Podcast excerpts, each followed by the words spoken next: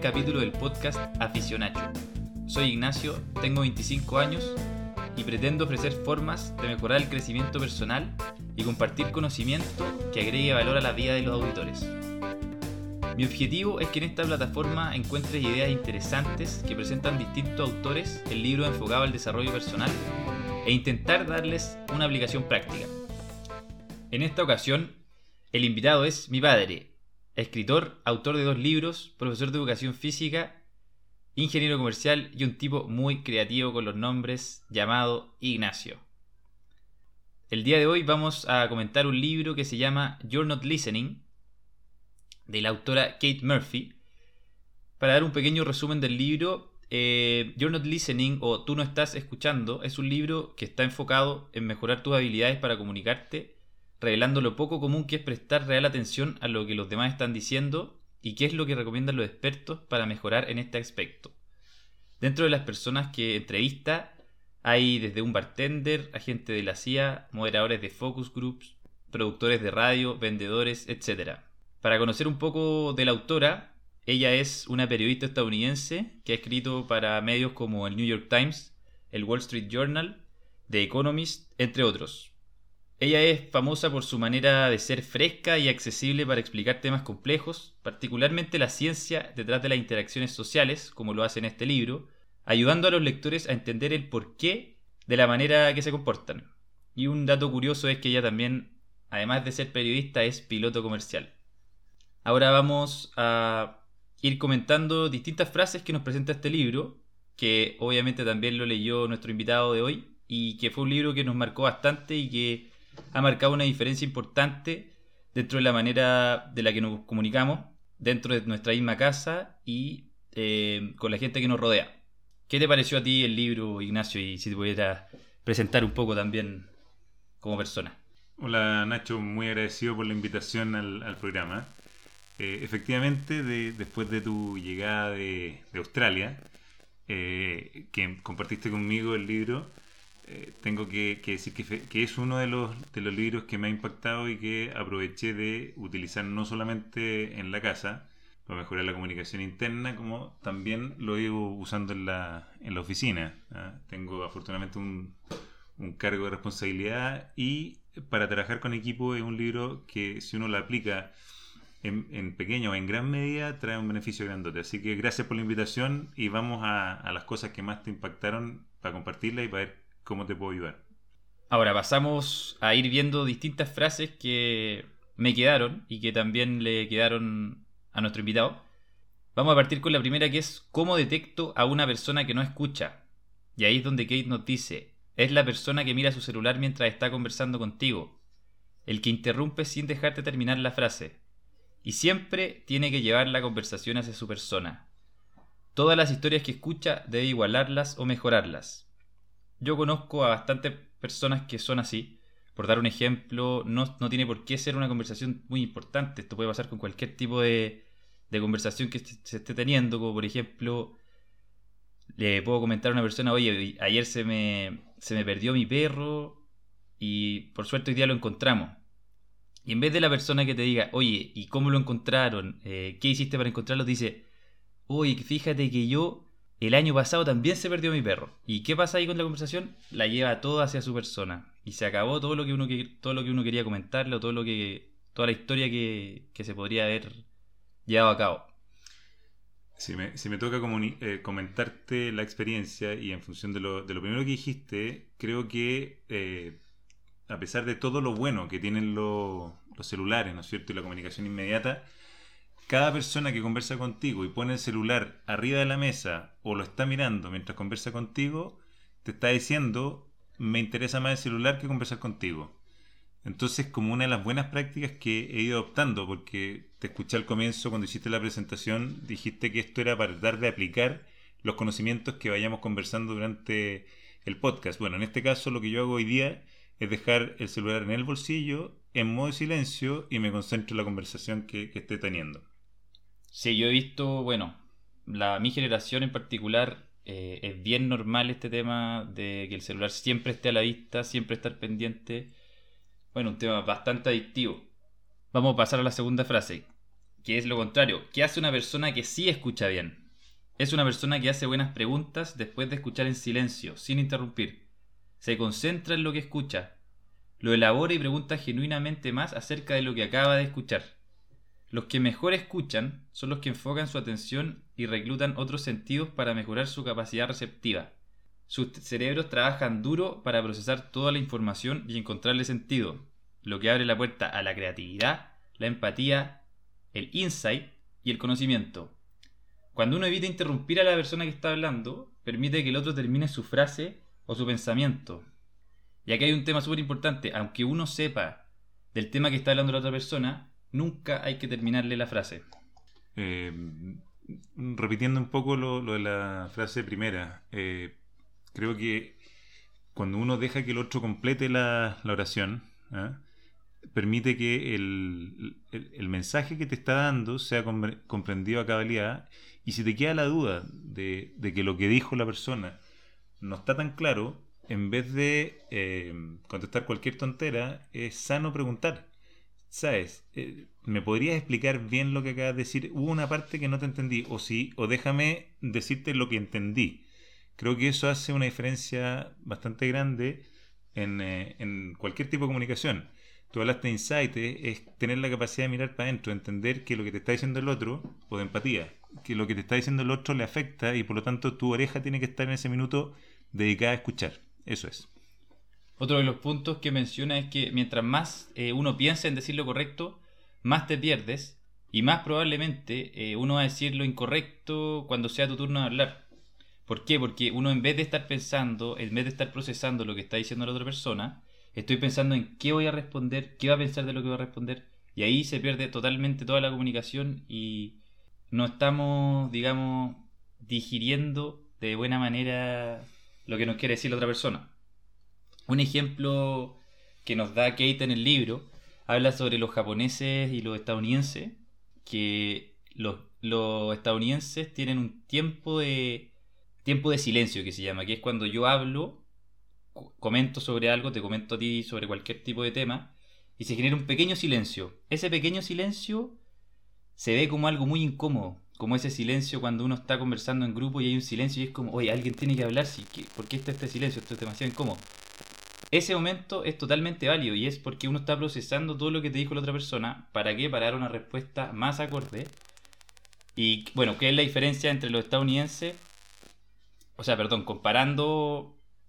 La autora compara a los estadounidenses con los japoneses, donde esa pausa promedio de los japoneses es creo, me parece que el doble de la que tienen los estadounidenses. Y algo curioso que decía ella, que pasaba mucho en las negociaciones entre empresas estadounidenses con empresas japonesas, era que, por evitar el silencio incómodo que mencionamos, el estadounidense se apuraba en la negociación, por ejemplo, le ofrecía cierto tipo de, qué sé yo, precio por un, por un servicio o un producto, y por evitar ese silencio, que era el silencio en el que el japonés estaba procesando la idea, evaluando si es que le convenía o no, el estadounidense terminaba eh, bajando el precio, eh, al final haciendo un, deal, un, trato que le perjudicaba más a él. Mira, yo, eh, a propósito del libro, una de las cosas buenas que tiene son los ejemplos, y tiene que ver con la aplicación de nuevo. Soy un poquito reiterativo, pero no sé si aplica tanto a esto, pero recuerdo que uno de, de los casos que ella menciona es que eh, reconoció a un vendedor que tenía, no sé, un 400% más de ventas que el resto de, la gente y fue a conocerlo. Entonces le preguntó si podía entrevistarlo y si podía acompañarlo un día de venta. ¿Qué fue lo que encontró en este vendedor y por qué lograba esos niveles tan altos de venta respecto al resto? Es porque escuchaba atentamente a sus compradores. Entonces, el caso que ella cuenta es de una pareja que llega, pareja de edad, que llegaron a comprar un sillón y él, a partir de una escucha activa, de dejarlos hablar, de permitirles que tuvieran todo el tiempo el mundo para conversar, eh, terminó vendiéndoles no solamente sillón, sino que también una mesa, una silla, una cama, etcétera, etcétera, etcétera. Entonces, lo que, lo que está diciendo acá un poco Nacho es la importancia del silencio. No es que ellos estén perdiendo una negociación, ellos salen con más productos que les servían. Lo que estamos viendo es cómo un silencio bien manejado te puede generar muchos beneficios porque la persona que está al otro lado se siente escuchada, se siente entendida y finalmente sale feliz. En, este caso, bueno, los, japoneses salen felices y ganan la negociación, que es poco la diferencia entre la cultura oriental y la occidental. Pasamos a la siguiente, que son preguntas que según Kate se deben evitar en una buena conversación. Tales como, ¿no te parece? ¿Dónde vives? ¿En qué trabajas? Todas estas son preguntas que te llevan a juzgar a la otra persona. Estas preguntas hacen que la otra persona se ponga a la defensiva pasa de ser una conversación a una interrogación. Y otra de las cosas que dice es cuando uno dice el por qué, partir una conversación con un por qué, por ejemplo, yo te pregunto, oye, ¿por qué eres ingeniero comercial? O ¿por qué escribiste dos libros? En vez de preguntarte, oye, ¿cómo sucedió que escribiste dos libros? ¿Cómo sucedió que te convertiste en ingeniero comercial? Es muy distinta el approach y te permite a ti desarrollar una historia de por qué pasó versus tú decirme, oye, no soy ingeniero comercial porque quería apoyar a mi familia, qué sé yo, o, razones más triviales, tú acá me cuentas una historia de vida, digamos. Sí, sin duda las preguntas que mencionaste al comienzo, como no te parece, dónde vive, primero se responden de manera muy corta, o sea, no le permiten un desarrollo a la otra persona que está conversando contigo, así que concuerdo, es mucho más práctico tratar de dejar que el otro exprese lo que le, lo que le interesa, lo que lo mueve, antes de estar eh, llevándolo además con preguntas que pueden ser un poquito de para juzgar al otro. Otra cosa que me llamó mucho la atención, que ya dando un dato ya más estadístico, es antes del uso de celulares y redes sociales, la gente se escuchaba más. En un promedio, un 42% del tiempo. Hoy ese porcentaje bajó al 24%, casi la mitad de lo que se escuchaba antes. Bueno, y tiene que ver mucho con esto que tú hablabas de el celular, eh, la notificación, esa dopamina que, que estamos adictos, especialmente las generaciones más chicas. Mientras más chicos yo creo que peor es la situación.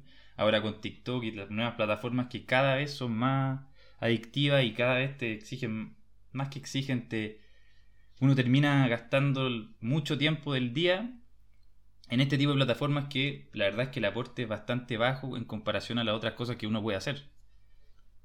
Mira, si, si tú ves, por ejemplo, vas a un restaurante, hoy día que se están reabriendo afortunadamente después del coronavirus mm, maldito, eh, te das cuenta de lo que tú estás planteando. O sea, eh, la gente pone el celular en la mesa y la mitad de, de las parejas que tú ves en vez de estar conversando, están frente a su teléfono, chateando, en vez de aprovechar ese tiempo para construir una relación de verdad. Porque al final uno puede tener un montón de amigos virtuales, pero la, comunicación real, la comunicación uno a uno, persona a persona, hace una diferencia demasiado grande. Creo que se está perdiendo. Y eso que tú dices, que un 42% del tiempo eh, de escucha se esté perdiendo, chuta, es malo para la comunicación. Entonces, la invitación con este podcast que tú me haces es a que levantemos el tiempo en que escuchamos, que tratemos de juntarnos más en persona y que el teléfono lo saquemos del sistema cuando estemos con un amigo o una amiga.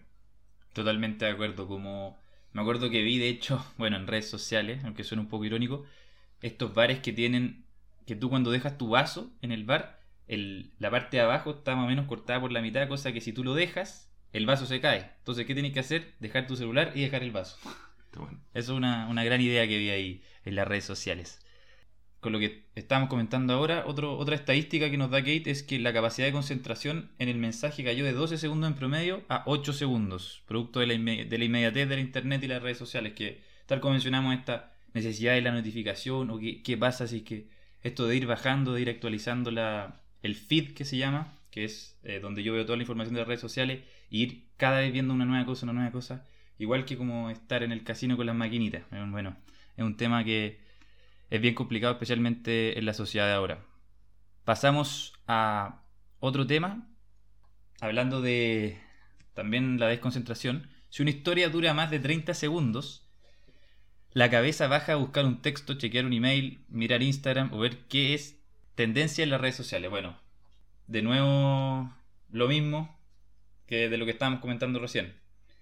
Pasando ahora a una frase que me quedó grabada, que la menciona Kate, pero que es de Epícteto, un filósofo griego, que dice, la naturaleza nos dio una lengua y dos orejas, de manera que escuchemos el doble de lo que digamos. sí, bueno, dijiste dos cosas en, el camino. Una que era el tema de, de los 30 segundos y la falta que tiene la gente de comunicarse o de realmente prestar atención. Y ahí me acuerdo uno de los ejemplos que da Kate, que es que eh, lo que hacen hoy día los niños, en inglés se llaman toddlers, pero que son los que, los, que gatean, es que cuando no logran la atención de los papás, agarran el celular, porque es el que le está quitando a ellos, digamos, todo tipo de atención, van y lo tiran al water. ¿ah? Y, no es, y no es que tiren al water cualquier cosa, tiran el celular. Eso quiere decir la importancia que tiene de ser escuchado. Ellos que son tan pequeños son capaces de determinar qué, cuál elemento es el que le está quitando la, atención de los papás. Así que tengan cuidado con los celulares cuando estén con guagua. Y respecto a Epícteto, eh, que, repito la frase que dijo Nacho porque, porque también me quedó muy grabada, si tenemos dos orejas y una lengua, tenemos que usarlas en proporción. Es decir, si estamos con un amigo, escuchémoslo. No, no tratemos de ecualizar sus historias, es decir, igualarlas o mejorarlas, ni tratemos de darle respuestas inmediatas. Lo que ellos necesitan es estar escuchando. Bueno, hablando de las conversaciones con los amigos, otro punto interesante que nos plantea el libro es, si un amigo te cuenta que se siente mal, tu respuesta debe ser una pregunta del tipo, cuéntame más, me interesa lo que te está pasando. Una de las cosas que uno hace por lo general es cuando te cuenta, por ejemplo, un amigo que está mal por cualquiera sea el motivo, uno le empieza a dar soluciones de la persona que está mal y le dice, no, deberías hacer esto. ¿Y qué es lo que estoy comunicándole ahí a la persona? Un mensaje muy errado, que es que le estoy diciendo que es incapaz de resolver sus problemas. Lo único que necesita esta persona ahora es que la escuches en silencio y que le hagas buenas preguntas. Mira, mi experiencia en, en respecto a la frase que tú acabas de señalar es que cuando tú tratas de dar un consejo, eh, que no te han pedido no solamente es mal recibido, sino que le estás diciendo exactamente a la persona que no es capaz de resolver el problema sola. Y lo que ellos necesitan es un, un pivot o alguien que tenga la capacidad simplemente de escucharlos, porque muchas veces su capacidad de entender el problema va a ser resuelto porque se están escuchando y porque alguien les pone atención. Ese, ese, eh, ese regalo que tú haces cuando escuchas permite que muchas veces ellos solo resuelvan la situación. Entonces, mi humilde recomendación es no den consejos cuando no se los pidieron. Me parece una excelente idea. Una de las frases que me quedó grabada de la y que es de las más famosas del libro, digamos, es que la lección más grande que el autor aprendió como periodista es que todas las personas son interesantes si sabes hacer las preguntas correctas. Si alguien es poco interesante, es tu problema. Y ahí va un poco lo que ya hemos mencionado durante el capítulo de hoy día.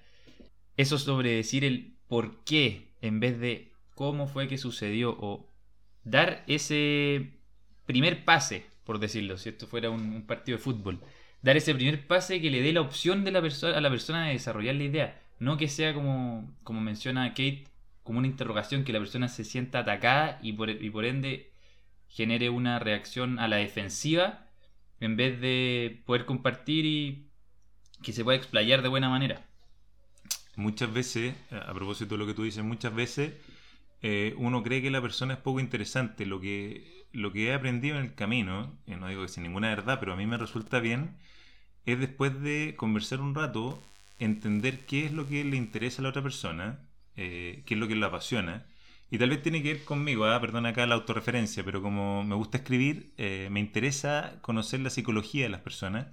Y en, y en el momento en que tú le haces las preguntas en las cuales ellos se sienten, por decir, en su salsa, ¿ah? eh, desarrollando los temas que realmente lo apasionan, hace una, hace una conversación completamente diferente. La gente, eh, y aquí te voy a usar, voy a usar un, un concepto que me gustó del coaching ontológico, que es conversar. La, la conversación o el conversar significa con, en conjunto, versar, cambiar, ir cambiando en conjunto. Cuando tú tienes la posibilidad de conversar con alguien en serio, en profundidad, logras ir cambiando en conjunto y crecer en términos de comunicación. Entonces nunca perder la oportunidad de darle a alguien la posibilidad de que se exprese, de que te cuente qué es lo que lo mueve, por qué hay cosas que lo apasionan, cuáles son las cosas que lo apasionan en vez de decir no, no me interesa. O sea, creo que esa, esa frase que tú acabas de señalar Y la repito, ¿no es cierto? Eh, todas las personas son interesantes si sabes hacer las preguntas correctas. Si alguien es poco interesante, es tu problema.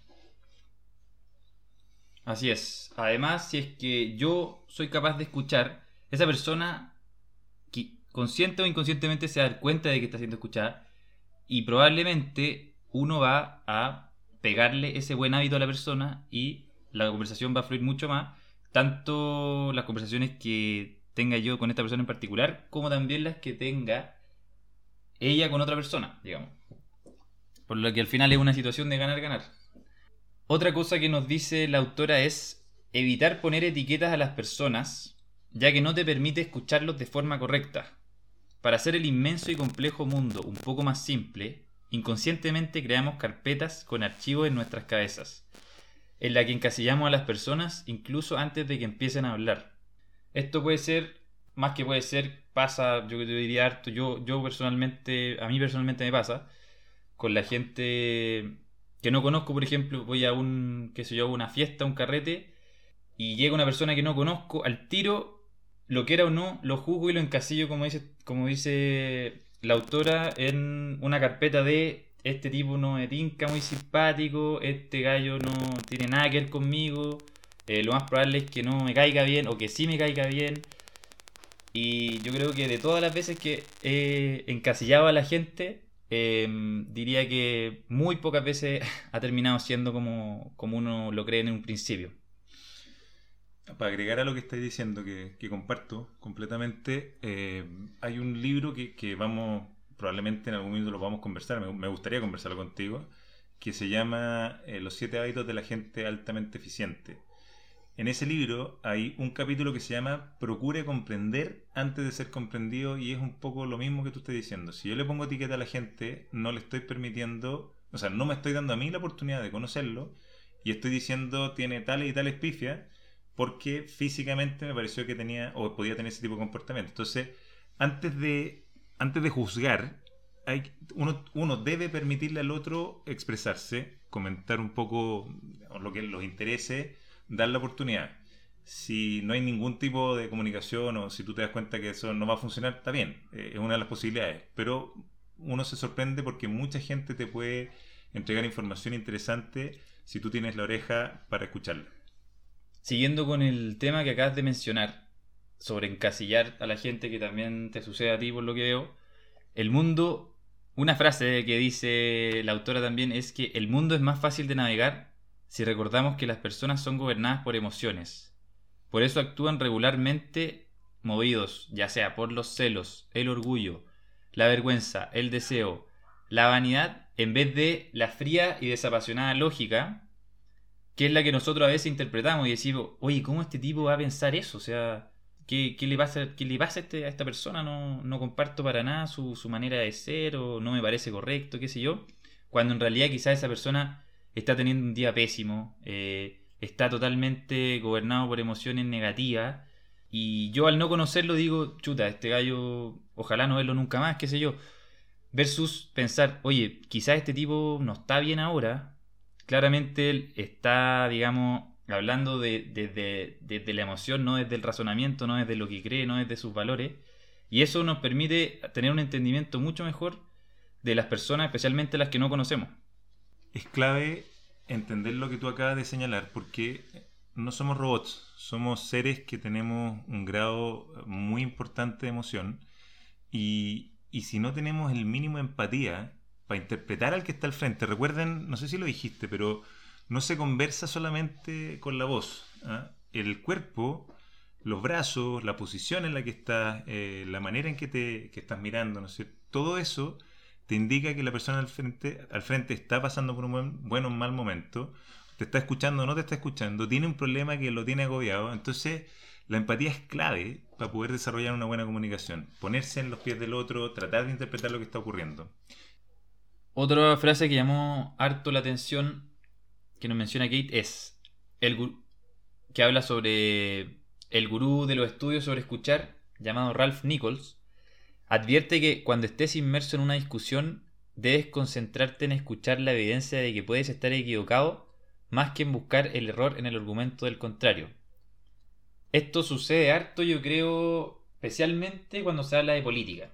Eh, cuando una persona está totalmente con una visión distinta a la otra, siempre buscan el error, dónde está, dónde le puedo meter el dedo en la llaga a esta persona para decirle, oye, no, está equivocado, esta, esto es lo correcto, es, bueno, es mi manera de pensar, no estoy de acuerdo con lo tuyo, y es siempre, bueno, no estoy de acuerdo, pero, y es, en vez de que la conversación sea, sabes que ahí tienes un punto a lo que hoy es entender lo que está diciendo la otra persona, no buscar lo malo, no buscar en dónde creo que yo, creo que mi manera de ver las cosas es mejor. Sí, eh, agreguémosle al fútbol que la única, el único equipo es la Universidad de Chile, digamos las cosas como son, los demás poco dan lo mismo. No, o sea, en serio, eh, tanto la religión como la política, como el fútbol, son temas que siempre van a generar debate y que van, a generar posiciones encontradas. Eh, es, difícil llegar a acuerdo, pero muchas veces en campos que son un poquito más, más simples, digamos, como los equipos de fútbol, es más fácil eh, llegar a acuerdo. En política es más complejo. Eh, sin embargo, es posible que una persona de izquierda, si abre la oreja y escucha a una persona de derecha y viceversa, pueda encontrar algunos puntos que son valiosos. De ahí surgen, digamos, corrientes como, por ejemplo, la socialdemocracia, que, tienen sentido, que, que, al final no es que sea mi partido ni mucho menos, pero siento que el escuchar al otro, eh, abierto, entendiendo que es probable que te pueda entregar algo en su mensaje que, que, te haga crecer, digamos, el entendimiento que tiene sobre política, sobre cualquier tema que, que genere debate, hace, hace un cambio re importante. Pasando ya a una de las últimas frases que llama la atención también, es la siguiente. El mejor comunicador, tanto con una audiencia enorme como con un solo oyente, es la persona que ha escuchado y escuchado bien, tanto en el pasado como en el presente es capaz de comprometerse, entretener e inspirar, porque primero está conectado con el sentido de la audiencia, luego elige el material y el estilo, acorde a lo que debe entregar para generar valor. Si te ayuda ahí un poco, o como lo veo yo, em, tú me, presentaste como profesor de educación física e ingeniero comercial. He tenido la suerte en el camino de poder mezclar las dos cosas, porque dentro de mi profesión eh, como ingeniero comercial, me tocó muchas veces hacer clases de gestión de proyectos. Y, lo que trataba de hacer siempre en, una clase era de eh, atrapar a la audiencia, de tratar de que se interesaran en lo que está conversando, primero preguntándole a ellos qué hacía cada uno. Entonces, cuando tú sabes que, por ejemplo, uno era, no sé, pues ingeniero en mina, el otro era ingeniero estructural, uno es que tú, tú sabes con quién estás trabajando, con quién estás al frente, puedes perfectamente tomar el discurso y adaptarlo a los intereses del que te está, del que está asistiendo a esa capacitación o que es parte de tu equipo. Porque de, otra forma, eh, entregar solamente conocimiento genera muy, muy poca adhesión, muy poco interés.